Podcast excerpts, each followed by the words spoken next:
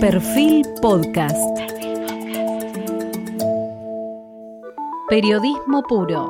Jorge Fontevecchia, en entrevista con el director del Instituto Nacional de Estadística y Censos, Marco Labaña. Hoy estamos con Marco Labaña. Cuando uno piensa en la gestión de Mauricio Macri, en términos económicos, la gran mayoría de las personas tienen una enorme frustración, pero hay en algo donde todo el mundo coincide, que es que luego de la etapa del INDEC manejada por Moreno, eh, hubo un cambio significativo y el INDEC pasó a ser una herramienta confiable, en gran medida por el trabajo del fallecido Jorge Todesca, de origen peronista y padre de la vicejefa de gabinete de Cilia Todesca. En la actual gestión presidencial, nuevamente vuelve eh, de alguna manera el kirchnerismo dentro del frente de todos, y era un tema importante ver quién iba a ir al INDEC, quién le iba a dar verosimilitud a esos números. Y acá lo tenemos, eh, el hombre que carga con esa responsabilidad, a Marco Labaña, que además es un eh, nombre de garantía de seguridad económica, eh, fue conductor de su em, empresa de análisis de mercado, Ecolatino, y al mismo tiempo hijo de Roberto Labaña, un apellido que en sí mismo da garantía de certificación. Así que bueno, quería comenzar preguntándole a Marco por, por el tema que a todo el mundo devela, que es la inflación.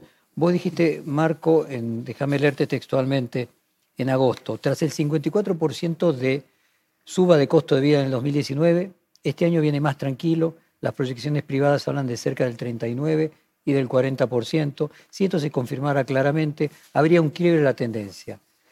¿Hay ahora un rebrote esa quiebra de la tendencia vuelve a quebrarse en el sentido opuesto? No, a ver, este, efectivamente hay una tendencia que viene, viene a la baja, pasar del 54 a lo que termine dando este año, pero claramente va a ser bastante más bajo el año que viene. Es justamente una confirmación de que esa tendencia, por lo menos por el momento, se, se rompió. si se quiere, hay dos etapas dentro del el año. Este, el este, la primera mitad de año, donde eh, se vio una desaceleración muy fuerte, donde teníamos niveles inflacionarios que iban más o menos entre el 1,5, era un, promedio que había entre los meses, y esta segunda parte donde vemos unos niveles más altos, o sea, se aceleró respecto de lo que era la primera mitad. Pero cuando uno mira en términos de la tendencia, esa tendencia sigue la baja. Eh, la clave para mí es qué es lo que va a pasar del día después, si uno puede el año próximo poder este, continuar con esta tendencia que se está viendo en términos interanuales. Eh, ¿Por qué se dieron estas diferencias en el año? Bueno, parte primero porque al principio, ni bien se empezó la pandemia, se puso muy fuerte los distintos acuerdos de precio, los precios máximos, este, se congelaron el tema de tarifas y en la segunda mitad del año lo que se empezó a ver es que parte de esos precios máximos se iban permitiendo aumentos, se permitieron aumentos en naftas, en este, algunos alimentos y eso obviamente empezó a impactar en, en materia inflacionaria, pero de vuelta. La tendencia seguía, seguía a la baja, ¿no? Ahora, Marcos, si vos, entiendo que si vos cortás enero-diciembre, lo que decís es que, bueno, uno corta enero-diciembre de 2009 y tiene más del 50%, y corta enero-diciembre de 2020 y probablemente tenga poco más de 40. Pero diciembre vuelve a tener una crecida. Eso, si uno proyecta hacia adelante, ¿hay un segundo quiebre de tendencia? Eh, a ver, por ahora los datos oficiales, ustedes saben que el INDEC no puede hacer proyecciones. No, ahora le pregunto al economista. Medimos, este, medimos lo que pasa realmente. A veces me cuesta, porque yo las proyecciones, yo obviamente internamente las tengo, eh, el tema que mi rol institucional hace que yo tenga que ver qué es lo que efectivamente fue pasando.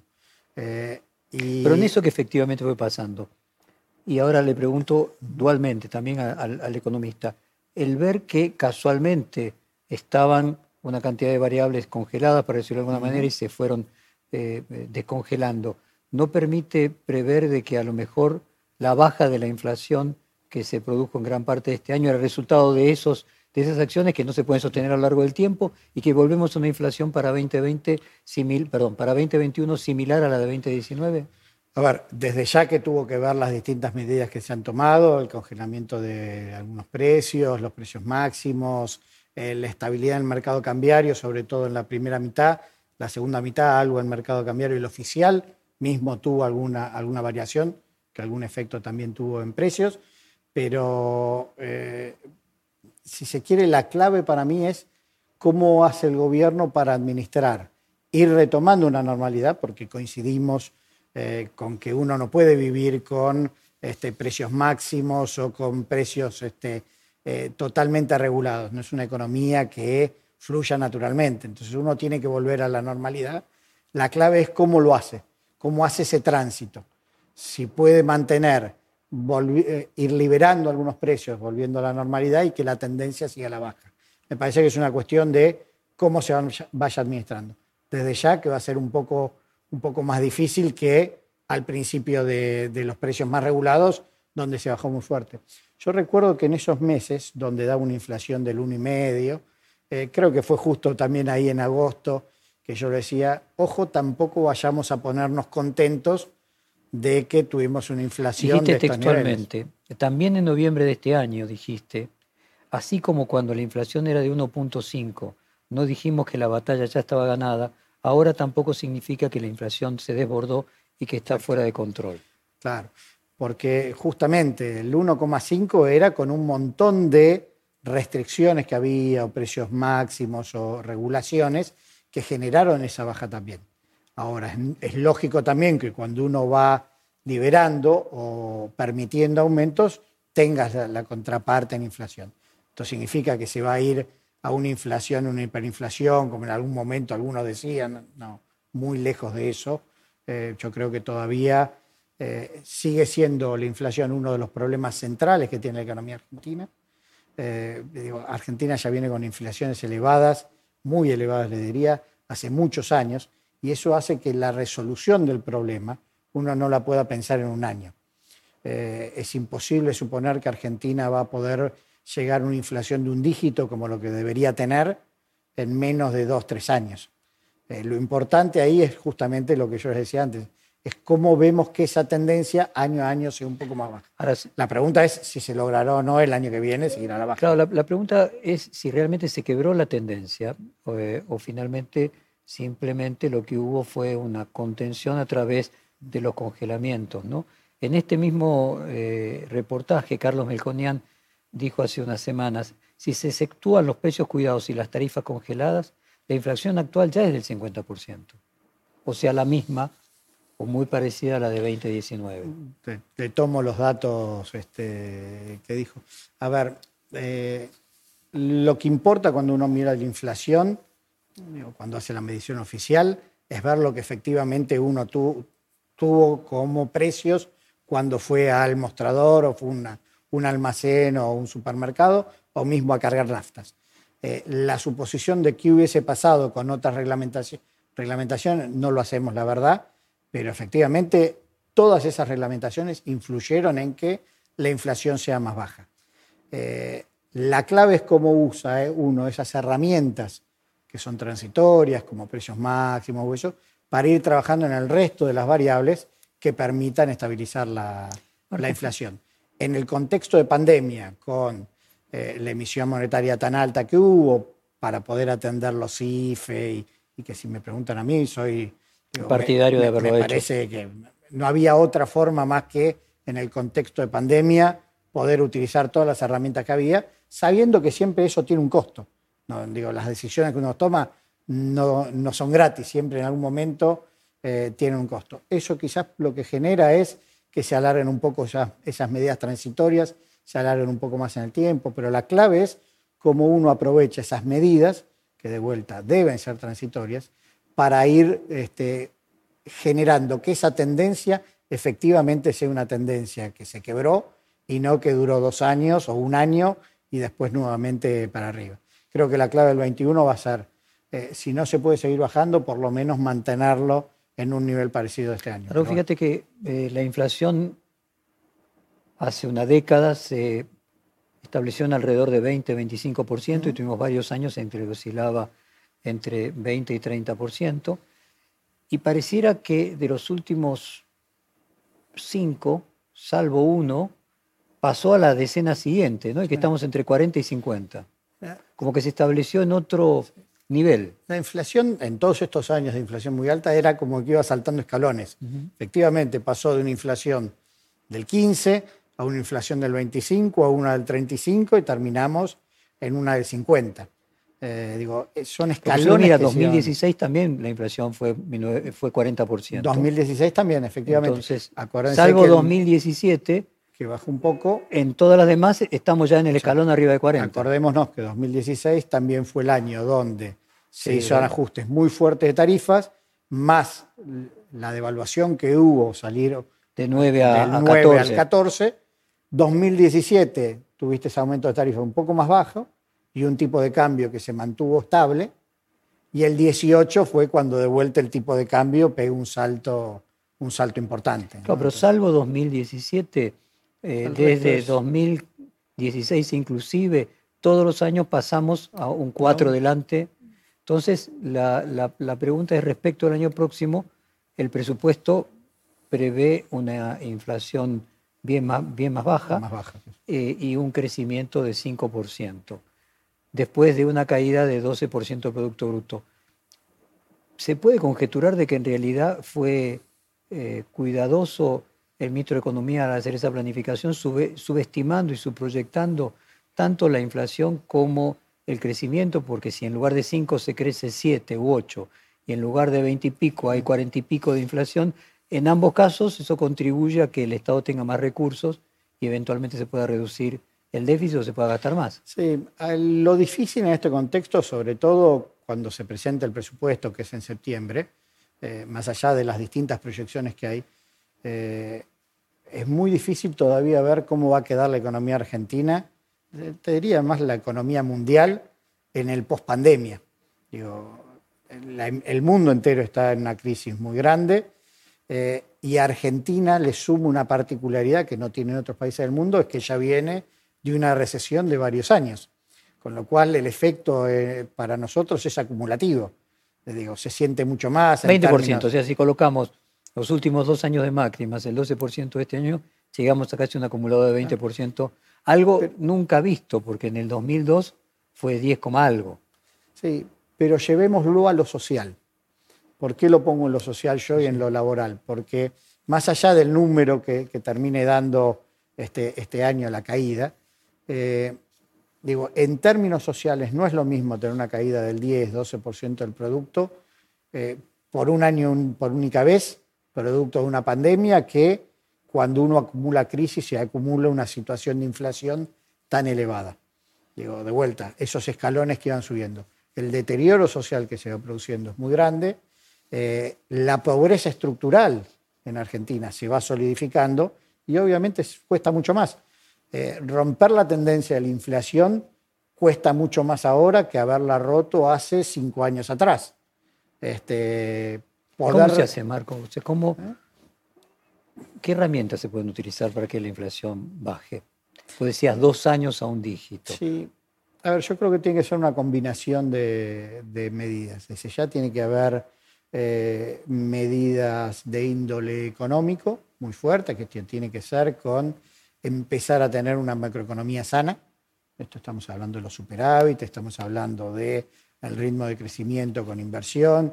Eh, digo, si uno no recupera una economía que se empiece a mover, que empiece a generar inversión, empiece a generar consumo, pues yo tampoco soy de los partidarios que solo mira la variable o inversión o consumo. La economía es este, Digo, y esto me lo he inculcado muchas veces mi, padre y, seguramente lo, han escuchado hablar, es un, mecanismo de relojería, ¿no? Que creo, él lo dice así. Efectivamente es así. Cuando se mueve una variable, se van moviendo las otras. Entonces, pensar la economía solo en el consumo, solo en la inversión, es, no, es, una economía que no funciona. Lo mismo exportaciones. Entonces, tiene que empezar a tener una, una maquinaria que funcione en el, mismo, en el mismo sentido, cuidando los equilibrios y tiene que haber un, compromiso, si se quiere, político.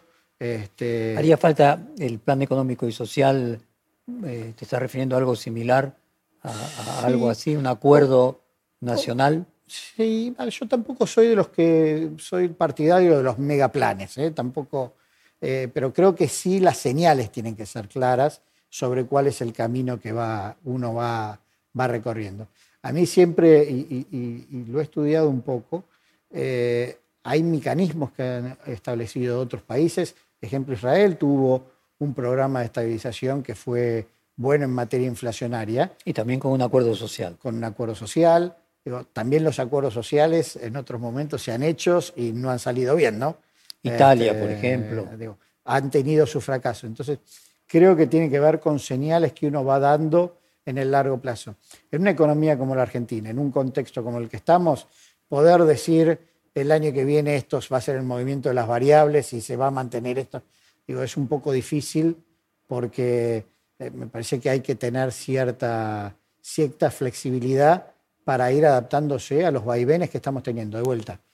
Los vaivenes mundiales y a su vez los propios vaivenes que nos genera tener una economía desde tanto tiempo estancada. ¿no? Marco, para agotar el tema de, inflación, eh, vos tuviste una, un diálogo eh, con Jorge Todesca antes de su fallecimiento. ¿Qué conversaste con él? ¿Qué te dejó su experiencia? A ver, primero una transición como, como, la que correspondía. Eh, me contó mucho sobre su experiencia en el, instituto, cómo, este, qué es lo que había visto, qué es lo que él veía que hacía falta. Eh, yo con Jorge tenía, no tenía una gran relación con él, de antes, pero este, por la profesión teníamos, teníamos contacto. Eh, y básicamente me transfirió cuál fue su experiencia en, los distintos momentos y cómo estaba el instituto este, cuando lo estaba dejando. Y la verdad que, eh, debo decirlo, lo decías al, principio, Jorge dejó un organismo que estaba funcionando, que tenía credibilidad, y en todo caso lo que me quedaba a mí era plantear cómo montándose sobre eso que había dejado, dar saltos de calidad, cómo mejorar aún más las estadísticas, eh, cómo poder brindar mayor información, que en definitiva tiene que ser lo que haga un instituto de estadística. ¿Le, sirvió al kirchnerismo haber intervenido el INDEC y no dar datos fidedignos? ¿Se ve hoy como, se hace una autocrítica de eso, se ve como un error? Mira, eh, no te podría contestar qué piensan, este, que piensan algunos. Yo creo que sí es un error que Argentina no tenga un sistema de estadísticos bien solidificado, porque muchas veces es como tratar de tapar el sol con las manos. Entonces, el sistema estadístico, eh, ¿cuál, es, ¿cuál es la función que tiene que tener el INDEC o cualquier organismo de? Yo siempre digo lo mismo, es como un tomógrafo. Cuando uno va al médico y lo mandan al tomógrafo, y el tomógrafo te tiene que dar un raconto de lo que le pasa a tu cuerpo con parámetros muy precisos. Después el médico con esos parámetros toma decisiones. El tomógrafo no es el que hace las decisiones, pero sí te tiene que dar la información para que uno pueda proceder. Si uno rompe el tomógrafo, eh, bueno, las decisiones después se hacen... Se a ver, déjame seguir tu metáfora médica. Las compañías de seguro, cuando sacan seguro de vida a una persona, bueno, le hacen un estudio para ver su grado de salud, si tiene alguna enfermedad o no. Eh, si una vez rompiste el tomógrafo, después la compañía de seguro te va a cobrar el seguro más caro o sea, endeudarse en la Argentina en pesos a partir de que rompiste el termómetro del INDEC genera un riesgo de un costo de imprevisión más alto. Eh, sí, la imprevisión obviamente está. Es, este, es de vuelta no tener información. Este, además, no me, además de, además el costo, el costo de el costo de más de credibilidad. Por eso, por eso me parece que en esto, y lo, he dicho muchas veces, cuando el presidente me, me ofrece el cargo, eh, sabiendo que además yo no venía de, ese espacio político, eh, justamente el planteo es que me hace es necesito una persona que pueda llevar adelante un organismo que es técnico, eh, que, pueda, que pueda mantener el trabajo técnico profesional y la credibilidad del instituto, y sí, obviamente, una persona con la que eventualmente uno pueda hablar, este, digo, intercambiar algún datos, información, pero... ¿Hablas con él con alguna frecuencia? No, no, no, no. ¿Con la, ¿Conoces a la vicepresidente? No la conozco. La verdad, creo que la he visto una vez eh, hace muchos años, hará casi 15 años por lo menos, en algún... ¿Y Marco con el ministro de Economía? Con el ministro de Economía, lo conocía de antes yo al ministro de Economía. Eh, yo estaba como diputado y nos ha tocado compartir algunos paneles, paneles económicos, este, eh, y él era invitado, venía como profesor en ese momento y compartimos algunos, algunos paneles y alguna charla he tenido. Ahora el contacto que tengo, te diría, con los distintos ministros es más eh, por una cuestión de alguna información que elabore el, instituto y, este, y, que nos piden. O sea, te este, con la autonomía como si eh, fuera algo fuera del gobierno. Eh, sí, es, parte obviamente del Poder Ejecutivo, pero sí, con total, total independencia que va en línea con lo que me dijo el presidente cuando me ofrece el cargo. Y así como no, este, no me piden nada sobre el instituto particular de un dato, tampoco me piden opinión sobre una política, obviamente, porque además no le correspondería al instituto hacerlo. Marco, vos hiciste una mención respecto del futuro, dijiste que no se sabía si post pandemia iba a haber una recuperación en B corta, en W, en U, en L. Eh, pero hay algo que sí se engancha con lo que veníamos hablando, que es una emisión muy grande, tanto de papel moneda como de bonos y deuda, sin que la inflación se mueva. Eh, ¿Crees que toda esa cantidad de emisión de instrumentos financieros va a terminar produciendo inflación en el futuro? Vos mencionabas que acá, obviamente, al tener que emitir por la pandemia, era esperable que el año siguiente tuviese algún costo en términos de inflación. ¿Puede ser que en el mundo no la tenga o vos crees que más tarde o más temprano va a haber un aumento de inflación? El mundo está sufriendo un aumento de inflación, están niveles un poco más altos. Eh, es más, en algunos países se están estudiando el efecto de la pandemia, en particular eh, el peso sobre el rubro de, alimentos y bebidas, que fue lo que este, en todas las cuarentenas en el mundo fue lo que más se movía. Eh, en el caso de Argentina, como ya el rubro alimentos y bebidas tiene una preponderancia muy grande, no estaría generando tanto efecto, pero en otros países eh, empiezan a haber algún efecto de subvaluación en alguna inflación eh, producto de estas canastas. ¿no? Estamos hablando de los países más desarrollados. En los países en desarrollo, como es el, caso argentino, el peso de alimentos es más grande, con lo cual eso no se estaría en principio, en principio dando. Eh, dependerá un poco cómo venga la recuperación también, y acá yendo de vuelta a Argentina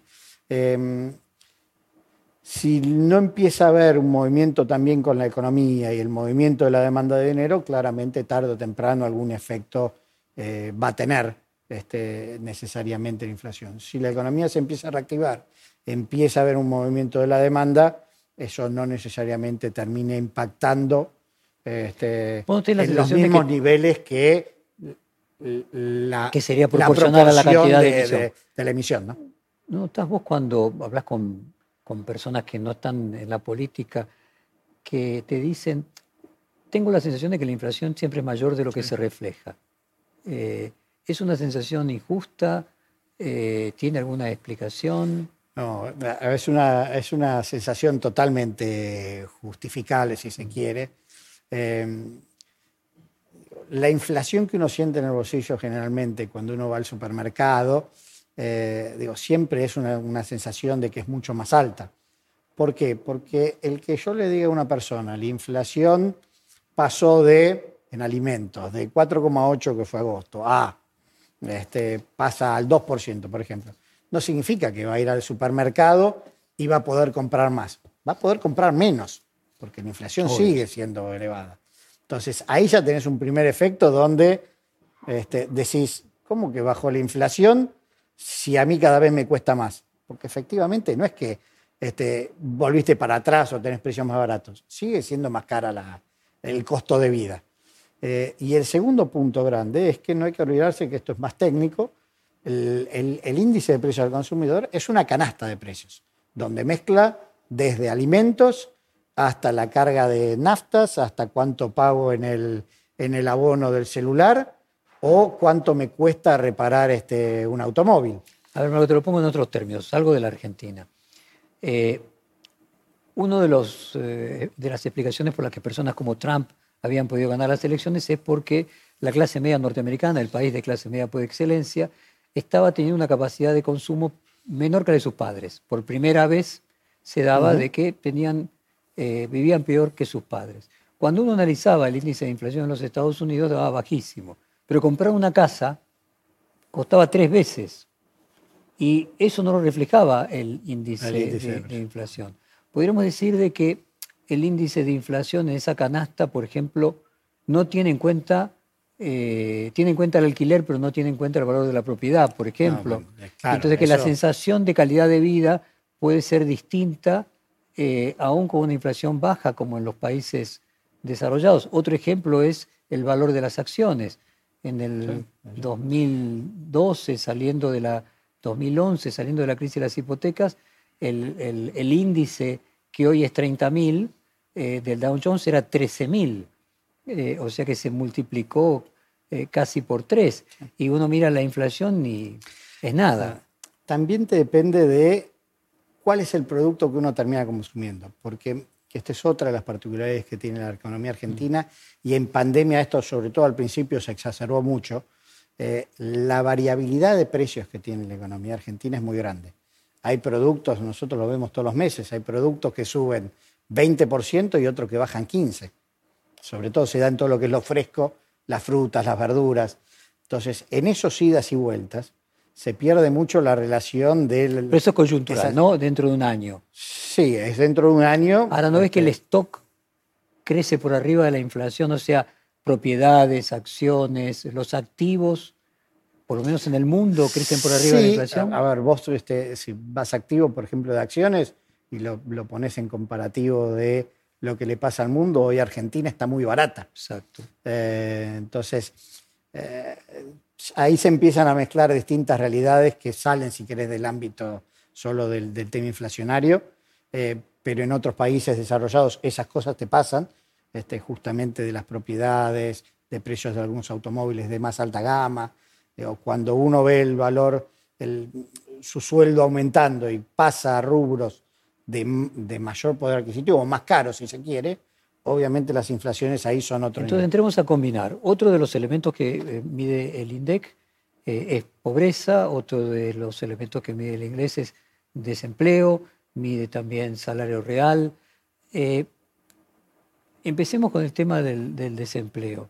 Yo le preguntaba al ministro de Trabajo que en realidad cuando vemos que el desempleo aumentó post pandemia, o sea, el tercer trimestre, eh, de 10,4 a 13,1%, eh, o sea, de 1.400.000 personas buscando trabajo a 1.444.000, o sea, una cantidad eh, pequeña, no tiene en cuenta que en realidad las personas que están buscando empleo bajó de 12 millones a 9,5 millones. O sea que había en marzo 12 millones de población activa y hay 9,5. Si uno suma esos 2,5 millones de personas que dejaron de buscar trabajo eh, durante la pandemia, que uno supone que en parte fue cubierto con el IFE y en parte que vieron que, bueno, que no había posibilidad de conseguir trabajo, pero que no salen a buscar trabajo y que no lo mide el INDEC, si uno sumara ese millón 440 del 13, algo de desempleo, más estas 2,5 millones de personas que no salieron a buscar empleo, pero tenían empleo en marzo, no te daría más de 30%. Sí, a ver, em, cuando uno mira la problemática del mercado de trabajo, eh, no solo hay que mirar la tasa de desempleo. El INDEC efectivamente lo mide. Eh, para el INDEC, en términos más técnicos me pongo, eso es lo que llamamos inactividad marginal. Claro. Esa gente que antes tenía trabajo, producto de la pandemia, dejó de buscar y ahora no es que es inactivo, como puede ser un jubilado. No, personas que no tienen trabajo. No tienen trabajo, pero no son parte de la población económicamente activa porque no están buscando, no salen al mercado de trabajo. Entonces, si uno solo se queda con la parte del mercado de trabajo de los que buscan, le está perdiendo el otro problema, que es justamente la inactividad marginal, que fue lo que subió mucho en este, el segundo trimestre. Todavía los datos del tercer trimestre, el INDEC no los tiene cerrados, va a estar cerrado en breve eh, pero ahí vemos una cantidad de gente que se fue. Eso naturalmente, la lógica debería decir que en algún momento van a empezar a volver al mercado de trabajo y ahí habrá que ver qué termina pasando con la tasa de desocupación o la de subocupación. Nosotros tenemos problemas de desocupación, de subocupación, eh, obviamente precariedad laboral, eh, y por el otro lado, de mucha gente hoy en la inactividad marginal. Es un, problema que hay que mirarlo en su integralidad, no solo mirando la tasa de desocupación. Si uno mira solo la tasa de desocupación, le estás perdiendo una gran mirada de la problemática que hoy tiene el mercado laboral. Yo hay dos variables que son las que más me preocupan hacia adelante. Una es la inflación, que ya lo hablamos hace un ratito. La otra es el mercado de trabajo. Si uno no empieza a dar vuelta este, el deterioro que tenés en el mercado laboral, no se empieza a reactivar el trabajo, obviamente la recuperación social no se va a dar y vas a necesitar algún tipo de medidas de contención social hasta donde te dé, porque tampoco es que es, este, es eterno que uno pueda aplicar medidas como el IFE este, in eternum, ¿no? Este, Y a ver, cuando uno analiza el tema del empleo, coincido que parece ser el problema, el problema central, cuando uno analiza el tema del empleo y dice que lo que vos llamás inactividad marginal, Sí, se, llama así técnicamente. Lo que se llama así técnicamente. Y vos decís, bueno, tengo un millón y medio de personas que buscan trabajo y no encuentran, y dos millones y medio de personas que ni siquiera salen a buscar porque ya dicen que no van a encontrar y que tenían trabajo y, que tenían trabajo en marzo. ¿Cómo se hace? Eh, pues, es una cantidad monumental, es superior al 2002. Es muy grande. Eso tiene que ver, la clave va a ser justamente cómo se da la recuperación. Eh, esa B corta, W, L. Yo sinceramente creo que vamos a ver el, el abecedario completo. Porque quizás uno mira en la macroeconomía que vayas a tener una recuperación, algunos hablan este, como una marca de zapatillas, ¿no? Este, sí, en este, B corta y que, vuela, más, todavía, por lo que decís que crece más que lo que bajó. Claro, eh, pero se va a dar eso en algunos sectores, no en todos los sectores. Si yo pongo, para poner ejemplos muy concretos, ventas online han tenido un crecimiento fenomenal. Ahora, turismo, hoteles, cines, el mismo cines hoy sigue cerrado. Digo, la caída que ha tenido ahí es muy grande y la recuperación, aunque se abran las actividades, me imagino que va a ser lenta también. Entonces vamos a tener algunos sectores que no cayeron ni siquiera en la pandemia, muchos de alimentos, que se pudieron mantener, otros que cayeron muchísimos y están allá abajo y todavía no empiezan a salir, y otros que lentamente ya empiezan a recuperar. Creo que para hacer política económica va, a haber que tener una mirada eh, muy sectorialista también de ver cuáles son esos sectores que van a necesitar algún empujón más grande. Eh, yo te ponía el caso de alimentos recién. Hay alimentos donde eh, en la pandemia han tenido el mismo crecimiento, se han mantenido. Y hay otros dentro del rubro de alimentos que han caído muchísimo.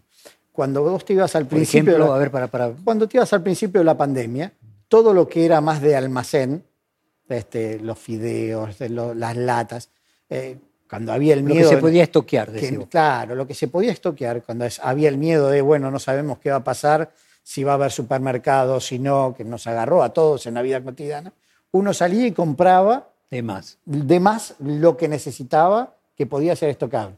Quizás un jamón crudo no lo compraba. Este, o eh, un queso fresco no lo compraba en ese momento, porque no eran estoqueables. Eh, las verduras. Entonces, eh, vimos muchos, muchos movimientos que no son típicos durante la pandemia. En, verduras hubo un, aumento de precios muy fuerte en, verduras, parte producto también de problemas de logística. Este, producido por la propia pandemia, obviamente. Producido por la pandemia. Entonces, todo eso se vio en el medio de la pandemia. El post-pandemia va a ser cómo se recupera una nueva normalidad. Yo soy de los que cree que el mundo no va a volver exactamente a lo que era antes. Los cambios de hábito de consumo que estuvimos viendo, partes de algunos se revertirán, pero parte quedará también. Ejemplo, el comercio online. Eh, y bueno, y eso va a, va a generar que uno tenga que prestar mucha atención en cómo va a ser la nueva realidad. ¿Vos imaginas que la recuperación del año próximo se va a dar eh, en cuál letra del abecedario? En conjunto. El eh, promedio de todas las actividades. Sí, el promedio yo lo veo. No, te voy a decir una B corta, porque no, no, vas a recuperar el mismo nivel prepandemia. Digo, vas a tener algunos sectores como industria, por ejemplo, que sí, que es más, ya lo recuperaste, pero la economía le va a tardar, eh, le va a tardar por lo menos dos, tres años en, en poder recuperar todo el efecto que, que ha habido. ¿no? Este, de vuelta, salgo de Argentina y me voy a países eh, en desarrollo, como es nuestro caso. algunos países desarrollados esto les tardará un año y en el año 2022 ya estarán en niveles prepandemia.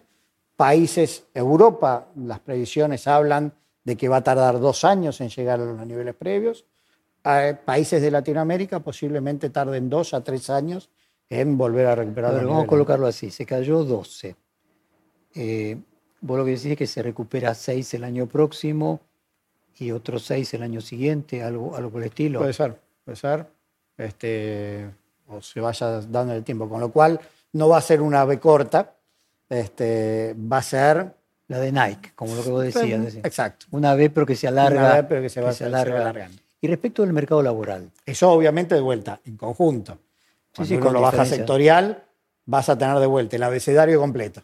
Marcos, y para comparar con el, con el 2002, cuando uno mira lo que pasó en el 2002 en términos de empleo, eh, el desempleo había llegado a más del 20% eh, después de, del default y de la salida de la convertibilidad.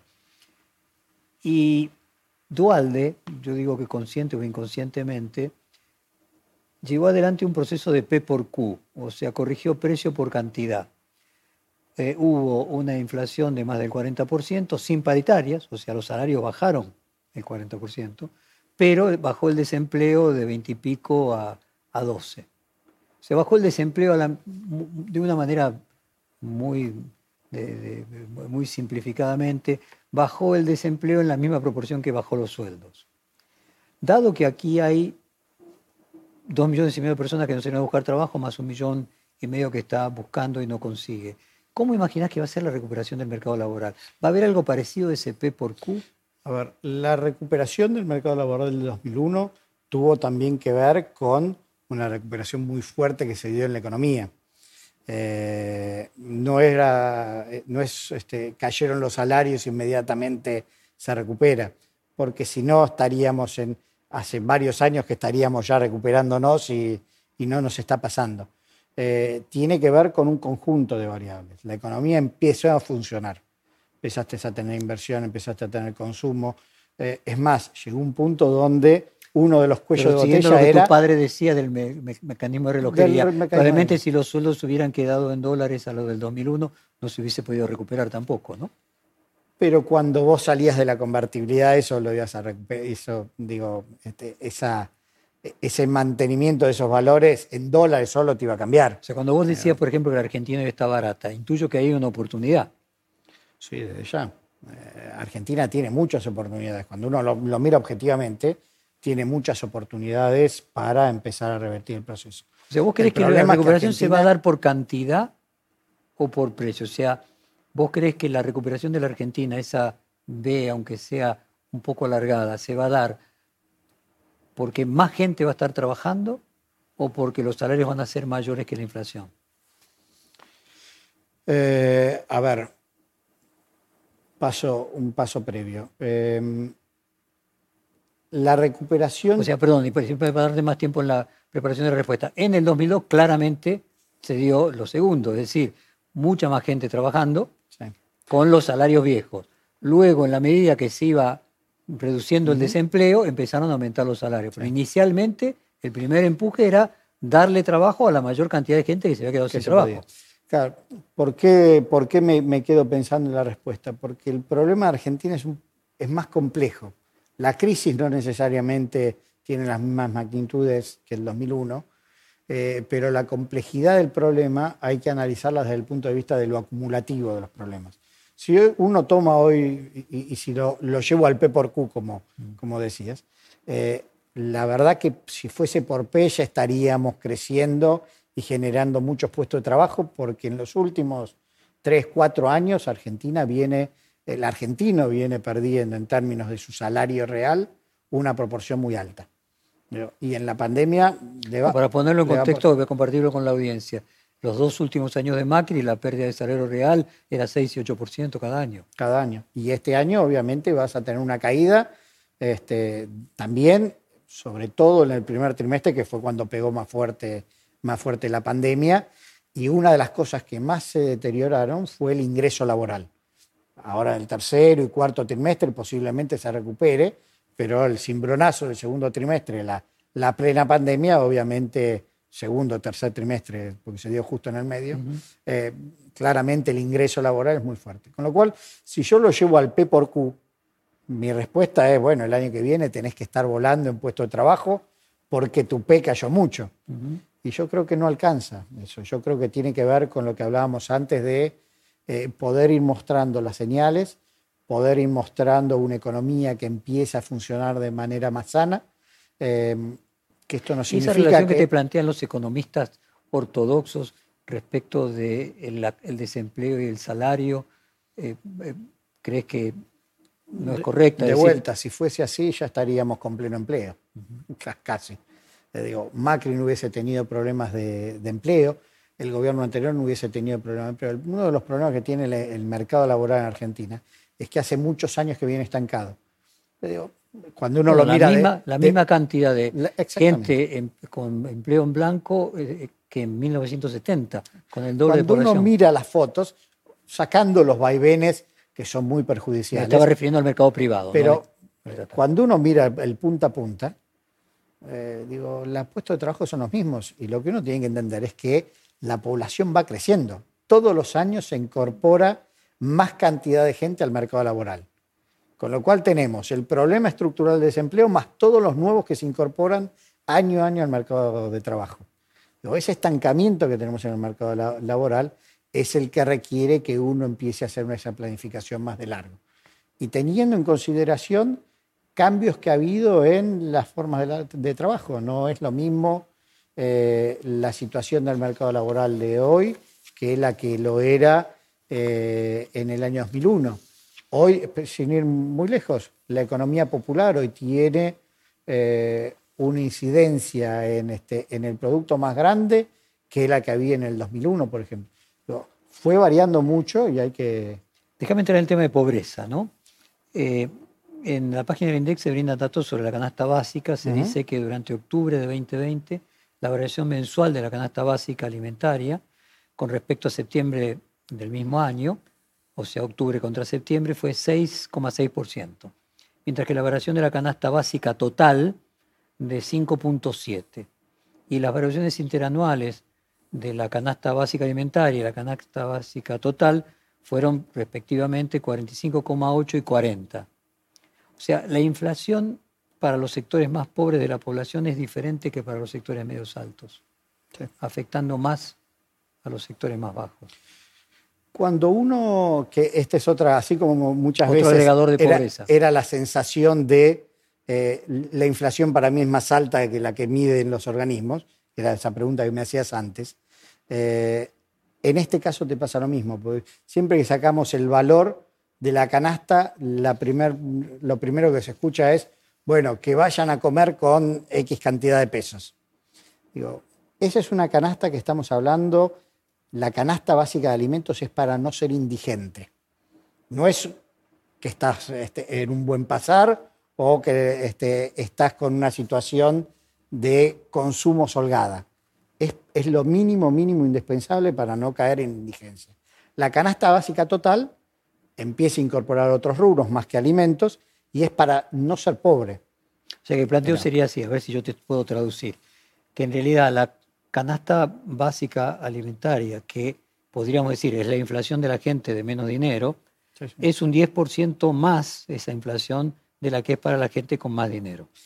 Eh, la inflación en alimentos, que es uno de los rubros que viene aumentando más, eh, fue en el mes de octubre esto. En los meses anteriores mismo estaba al revés, pero en el mes de octubre claramente la inflación de alimentos fue más grande. Yo te estoy pasando un año completo. El año sí. Yo te estoy pasando un año completo, que en lugar de 40 fue 44. O sea, lo que quiero decir, argumentando aquello de que la gente dice, para mí la inflación es más que lo que mide el INDEC, es que en realidad la inflación de la gente de menos recursos es 10, veces, perdón, 10 más que la inflación promedio.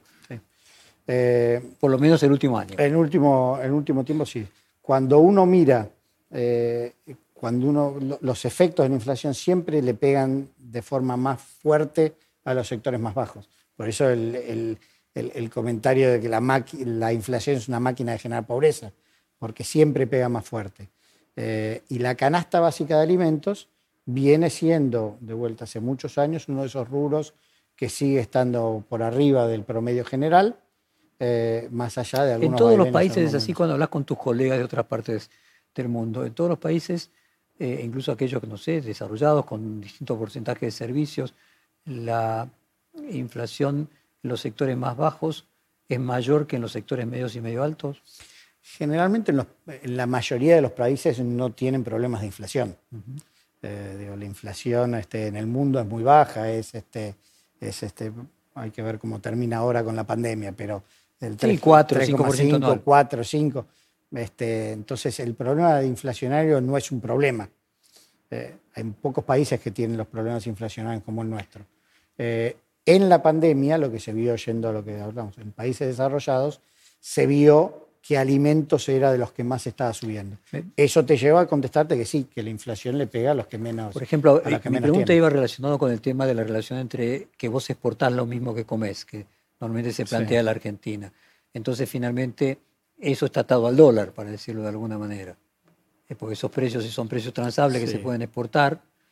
A ver, por ejemplo, algunos sí. Te cuenta la industria naviera en Brasil de que en todo el en toda la, podríamos decir, la costa brasileña, y fundamentalmente de Río de Janeiro para arriba, que es más de la mitad de la costa brasileña, eh, la dieta está hecha con pescado, que la gente pesca para comer. Es una dieta totalmente eh, diferente, que es un elemento que no se exporta. Eh, o sea que los argentinos tenemos una dieta sobre elementos alimenticios que al mismo tiempo exportamos. exportamos. Y probablemente otros países no tengan ese problema eh, de que la inflación alimentaria sea 10% más grande que la del resto de los... Bueno, cuando vemos el aumento del precio de commodities ahora que estuvo viendo, claramente eso también tiene un impacto este, en algunos productos alimenticios que tenemos nosotros. Desde uno de los que más estuvo subiendo, la soja, que no es lo que se come, pero sí da de comer, aparte de la cadena, que después uno eso termina comiéndolo. Sardos, ejemplo en alimentos balanceados o la carne.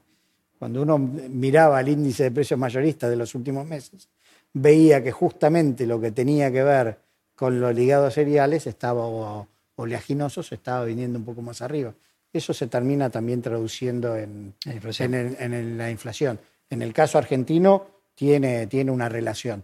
No te diría que es una relación uno a uno, pero este, pero tiene una relación y obviamente eso también este, impacta. Continuamos con, con, Marco Labaña ahora sobre el Censo Nacional Económico. Compartimos eh, con la audiencia eh, qué es el Censo Nacional Económico, cada cuánto sea, creo que 15 años fue la última vez que se hizo. El último fue efectivamente hace 15 años, fue en el 2004-2005. Eso en el 2004 terminó en el 2005. Ese censo requirió eh, más de 15.000 personas en la calle recorriendo los distintos negocios un operativo que, tardó mucho y fue obviamente, este, tuvo su, costo. O sea, lo hizo tu padre. Eh, lo hice en INDEC. Sí, cuando tu padre era estaba, Él era ministro, eh, lo, hace el INDEC, eh, que es la forma como que se hacían los censos hasta, ese momento. La particularidad que tenemos ahora es la incorporación de tecnología. ¿Para qué sirve, te sirve un censo? Y ahora vuelvo a la parte tecnológica. El censo te permite tener una foto exacta eh, de cómo está tu situación económica, de cómo es este, tu matriz productiva.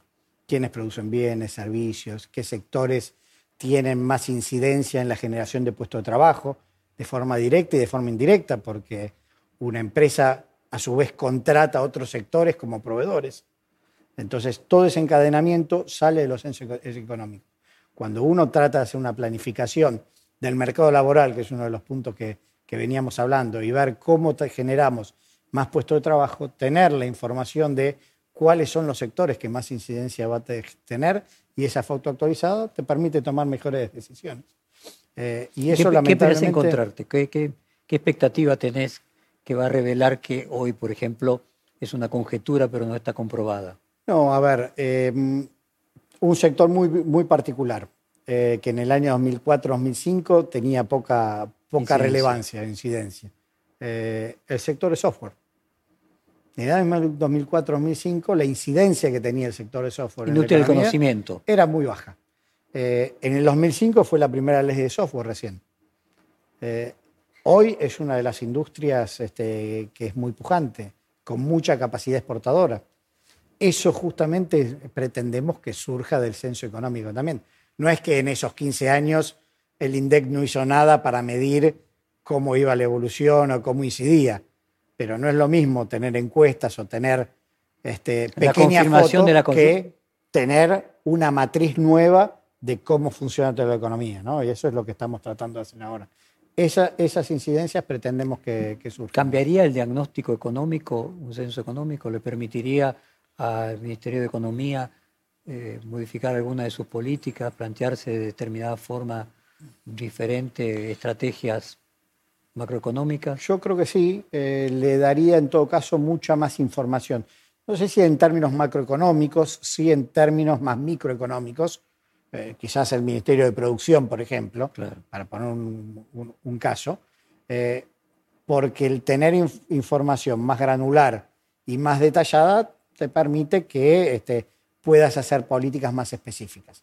De vuelta, no es que hoy no existen información, pero es información más suelta, no está toda unida en la matriz. Y va a estar más rápido, intuyo, pues, no solamente un tema de esa enorme cantidad de personas que hoy no serían necesarias ir comercio por comercio, pero al mismo tiempo también el procesamiento sería más rápido. ¿Cuándo tendría los datos? Eh, nosotros pretendemos tener los datos hacia el 2022, final del 2022.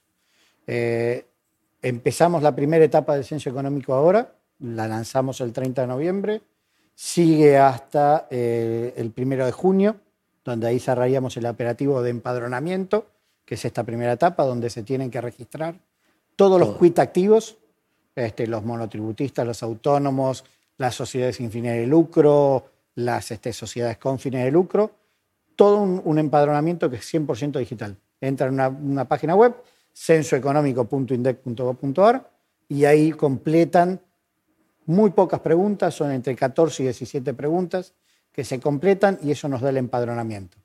Eso lo que nos va a permitir es tener una demografía empresarial y tener una caracterización muy precisa de cuáles son los distintos sectores eh, dentro de la economía, la actividad que realizan cada uno de los sectores. Eh, con esas actividades determinadas de esa demografía empresarial, Pasamos a la segunda etapa que empezamos eh, hacia principios del 2022, porque tenemos seis meses de procesamiento de datos. Principios del 2022 empezamos con encuestas específicas, que es lo que nos va a dar la granularidad, este detalle de la información que hablábamos antes. Y eso nos va a tardar otros seis meses de encuesta y otros seis meses después de más o menos de procesamiento. O sea, fines del 2022. Fines del 2022. Pensemos que el censo económico anterior se tardó cinco años en hacer el procesamiento de la información. Nosotros pretendemos hacerlo en un año y medio. En dos años terminar más o menos todo. Marcos, y también tenés el censo normal, el que se hacía en los años eh, de fin de década, en el 2010, iba a tocar el 2020. Tengo entendido que las Naciones Unidas había pedido a todos los países que fueran el, siempre a fin o comienzo de una década para que la información fuera comparable y uniforme. Todos los países están posponiendo el censo para el año próximo? Eh, todos los países no, hay algunos países que ya habían empezado, ya tenían las rondas, habían algunos que ya habían terminado el censo este, antes de la pandemia, eh, otros países que como es un censo mucho más digital que los que tenemos con países como la Argentina. Lo continuaron eh, haciendo. Lo continuaron haciendo, pero tuviste mucha, muchos países que sí lo tuvieron que postergar. Hay algunos que lo postergaron y todavía no pusieron fechas. Hay algunos que ya pusieron fecha para el 2022. En el caso argentino. 22. 22. En el caso argentino, por ahora nosotros hemos tomado la decisión de hacerlo en noviembre del año 2021, o sea, en noviembre del año que viene. ¿Por qué noviembre? Eh, la primera mitad del año suponemos, y si todo sale bien, eh, y la vacuna este, acompaña. acompaña, que se haga una vacunación. La segunda mitad del año empieza el proceso electoral, con lo cual yo no quiero que el censo se mezcle con la contienda electoral porque el censo es un censo de todos los argentinos, es apolítico, nos tiene que importar a todos. Eh, entonces pretendíamos que terminen las elecciones y después, después de eso hacerlo. La ventaja que tenemos al realizar el censo económico y el censo poblacional en el mismo momento es que nos va a permitir eh, tener una idea mucho más acabada de también todo el sector informal de la economía. Los censos económicos te dan la parte registral de la economía. Los censos poblacionales, algunas preguntas que se ponen dentro de los censos poblacionales, van a ser útiles también para la informalidad. el censo económico. La combinación de ambos va a dar esa información muy detallada que queremos. Marcos, en el anterior eh, censo fue justo el día que falleció Néstor Kirchner. Eh, y aquel censo había dado que la población total había aumentado 10% respecto de la década anterior.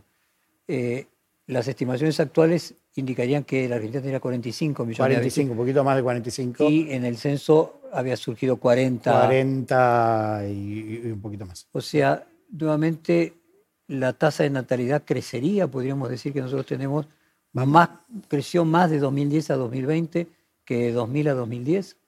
Eh, pues daría más del 10%. más del 10%, sí, efectivamente las proyecciones eh, que se hacen por la curva de natalidad, efectivamente estaría en natalidad y mortalidad, ¿no? la, combinación. E, inmigración. E inmigración. Eh, este, estarían dando eso. Veremos efectivamente cuando tengamos el censo este, ahí tener el como, como conjetura, ¿te em, eh, imaginas encontrar algo diferente de esas proyecciones? No, posiblemente no, posiblemente no. Eh, sí lo que vamos a tener es una primera versión muy rápida.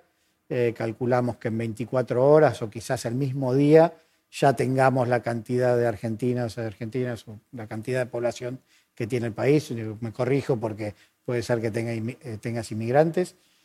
cantidad de población por sexo también.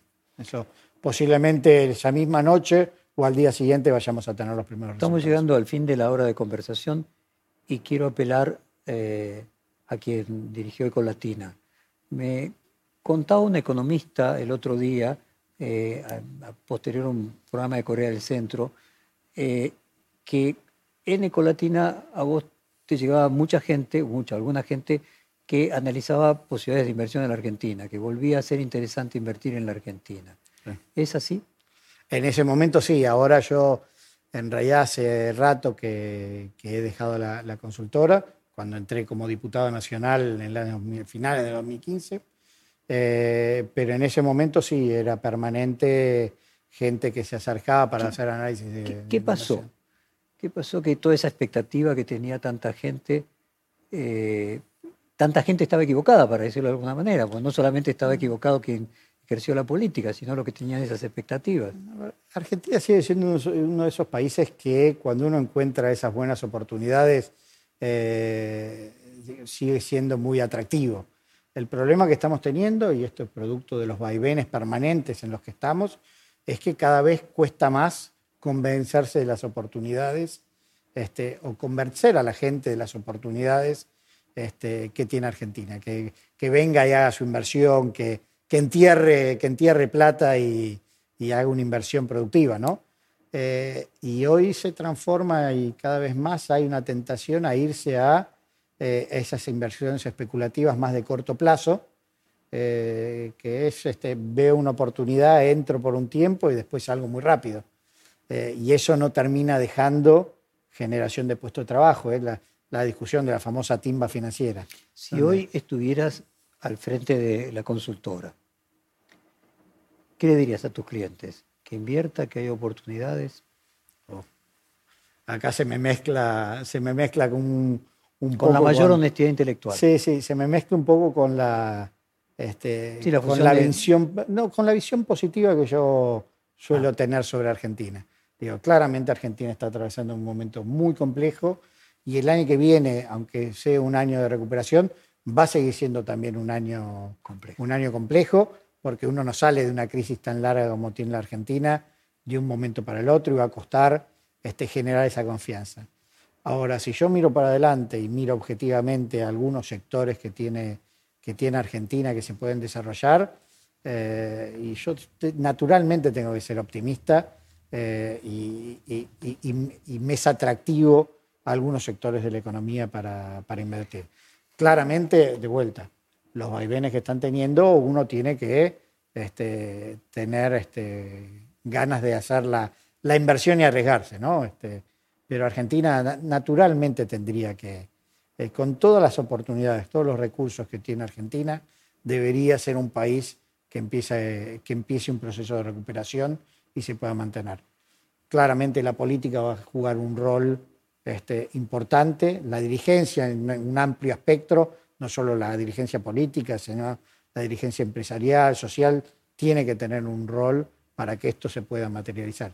Si eso se, puede materializar, que es lo que yo espero que, se pueda lograr, eh, una inversión que se pueda hacer este, puede ser muy atractiva. ¿De eso depende que la B tipo Nike alargada eh, sea más B corta? Sí, seguramente, seguramente. Yo igualmente de vuelta, eh, por el proceso y la envergadura que tiene la crisis, no creo que vaya a ser una B corta en un año. Este, de vuelta lo veo que va a necesitar un proceso de recuperación más largo. Pero sí creo que si uno puede dar una señal de eh, eh, poder ir mostrando el camino y efectivamente que ese camino que uno mostró o trató de, de, este, de vender, si se quiere, venderle un inversor, si se va viendo que se va cumpliendo, eso genera naturalmente un efecto de, este, de, contagio. De contagio, contagio o más este, ganas de invertir también. ¿no? Eh, no necesariamente tenés que tener una recuperación el año que viene entera para poder generar este movimiento. Dando las señales correctas, yo creo que pueden, que pueden llegar las inversiones. Esperemos se logren. Marco, muchísimas gracias por esta hora de conversación. No, gracias. Perfil Podcast.